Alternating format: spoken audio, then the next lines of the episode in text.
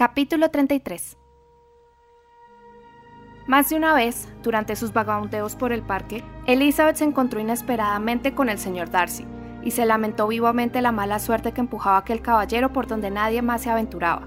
Y para evitar futuros encuentros no deseados, se molestó en informarle la primera vez de que era uno de sus lugares predilectos. Le pareció, por tanto, muy extraño que el encuentro se repitiera. Sin embargo, así fue, e incluso una tercera. Parecía caprichosa malevolencia o penitencia voluntaria, porque en aquellas ocasiones el señor Darcy no se limitó a algunas preguntas protocolarias, una pausa incómoda y la inmediata despedida, sino que consideró necesario cambiar de dirección y acompañarla. Nunca decía gran cosa, ni ella se molestaba en hablar o escuchar mucho, pero en el curso de su tercer encuentro le sorprendió que le hiciera extrañas preguntas inconexas. Darcy quiso saber si se encontraba a gusto en Hansford, el porqué de su preferencia por los paseos solitarios y su opinión sobre la felicidad del señor y la señora Collins. Y al hablar de Rosings y del conocimiento muy parcial que ella tenía de la casa, pareció esperar que cuando ella volviera a Kent también se alojara allí. Sus palabras así lo dieron a entender. Pensaba quizá en el coronel Fitzwilliam. Supuso que, si se trataba de una insinuación, tenía que estar relacionada con su primo. Aquello la angustió un tanto, y le alegró mucho encontrarse ya en la entrada del parque frente a la casa rectoral.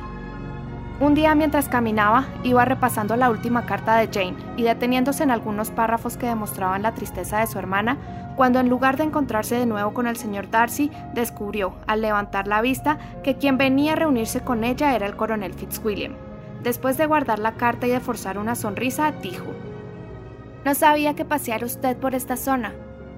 He hecho mi recorrido completo del parque replicó él, como es mi costumbre todos los años, y me proponía terminarlo con una visita a la casa rectoral. ¿Va usted mucho más lejos? No, no, pensaba volverme enseguida. De manera que se encaminaron juntos hacia el hogar de los Collins. ¿Nos abandona usted el sábado? preguntó Elizabeth.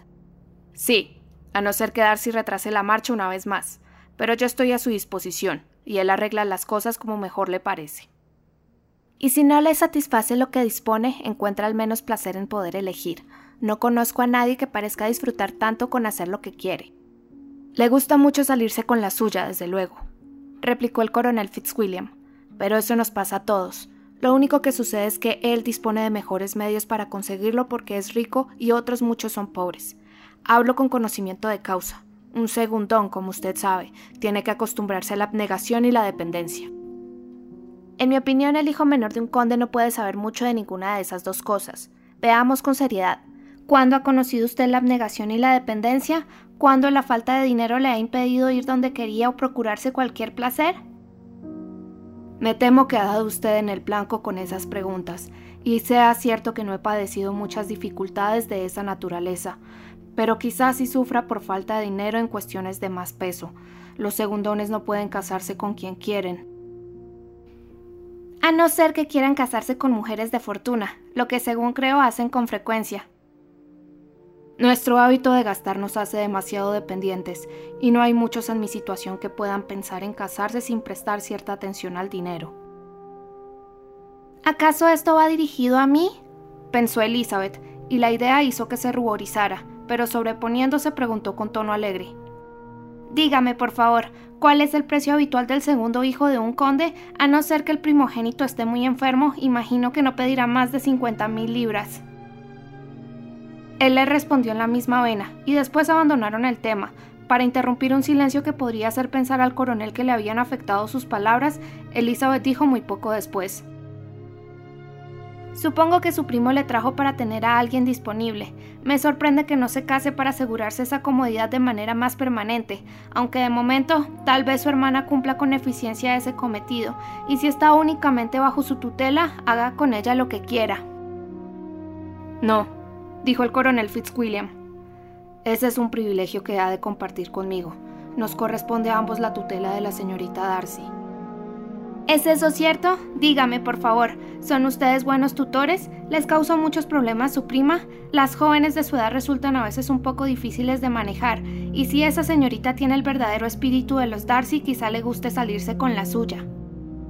Mientras hablaba, Elizabeth observó que su interlocutor la miraba con gran atención, y la manera en que le preguntó enseguida por qué suponía que la señorita Darcy podía crear problemas, la convenció de que por una razón u otra se había acercado mucho a la verdad.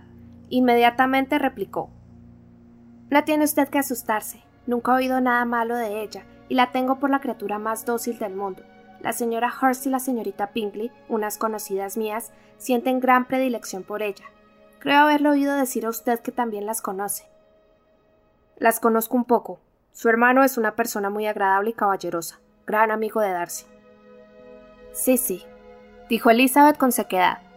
El señor Darcy es extraordinariamente amable con el señor Pinkley y se cuida de él con enorme celo. ¿Se cuida de él? Sí, creo en verdad que Darcy cuida de él en algunos de los aspectos en que más lo necesita. Por algo que me dijo en el viaje hacia aquí, tengo motivos para pensar que Pinkley está muy en deuda con él, pero debería pedir excusas a mi primo, porque no me consta que se refiera a Bingley, son todo conjeturas. ¿Qué quiere usted decir? Se trata de algo que por supuesto Darcy no desea que se sepa. Sería desagradable que llegara a oídos de la familia de la dama. Puede usted contar con mi discreción. Y recuerde que no tengo ninguna seguridad de que se trate de Bingley.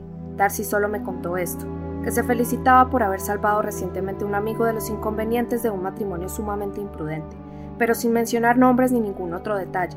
Sospecho que se trataba de Pinkley porque creo que es uno de esos jóvenes que suelen tener problemas de esa clase y porque sé que pasaron juntos el verano. ¿Le explicó el señor Darcy los motivos de su intervención? Deduje que existían serias objeciones contra la dama.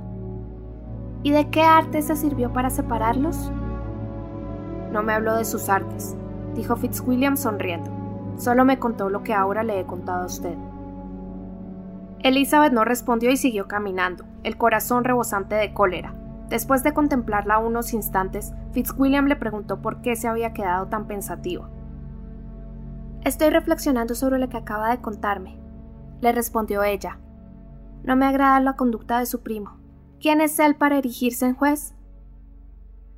¿Le parece que fue oficiosa su intervención?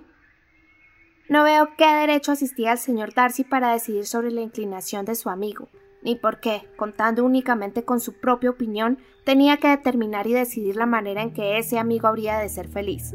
Pero continuó dominándose.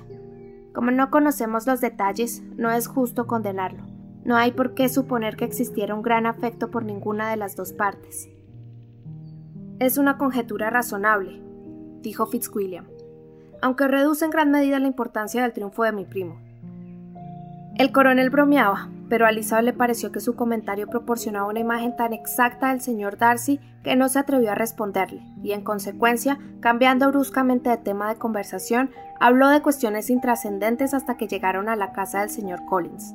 Una vez allí, y después de refugiarse en la soledad de su habitación tan pronto como se despidió su visitante, pudo pensar sin interrupción en lo que había oído. Era indudable que se trataba de su familia. No podían existir en el mundo dos hombres sobre quienes el señor Darcy disfrutara de una influencia tan ilimitada. Elizabeth nunca había dudado de su intervención en las medidas adoptadas para apartar a Pingley de Jane, pero siempre había considerado a la señorita Pingley su principal promotora y ejecutora. Si la vanidad del señor Darcy no le llevaba a vestirse con plumas ajenas, era él, en realidad, el responsable. Su orgullo y su capricho eran la causa de todo lo que Jane había sufrido y aún continuaba sufriendo. El señor Darcy había destrozado por algún tiempo toda esperanza de felicidad para el corazón más amante y generoso que existía en el mundo, y nadie podía prever hasta qué punto sería duradero el daño causado. Existían serias objeciones contra la dama, habían sido las palabras del coronel Fitzwilliam, y esas serias objeciones eran probablemente la existencia de un tío que era un simple procurador rural y de otro que se dedicaba a los negocios en Londres. Nadie puede poner objeciones a Jane, se dijo, parangón de belleza y de bondad. Mi hermana es una mujer inteligente, educada y de modales encantadores. Tampoco puede escribirse nada contra mi padre, quien pese a sus peculiaridades posee talentos que ni el mismo señor Darcy puede permitirse desdeñar, y una respetabilidad que él probablemente nunca alcanzará.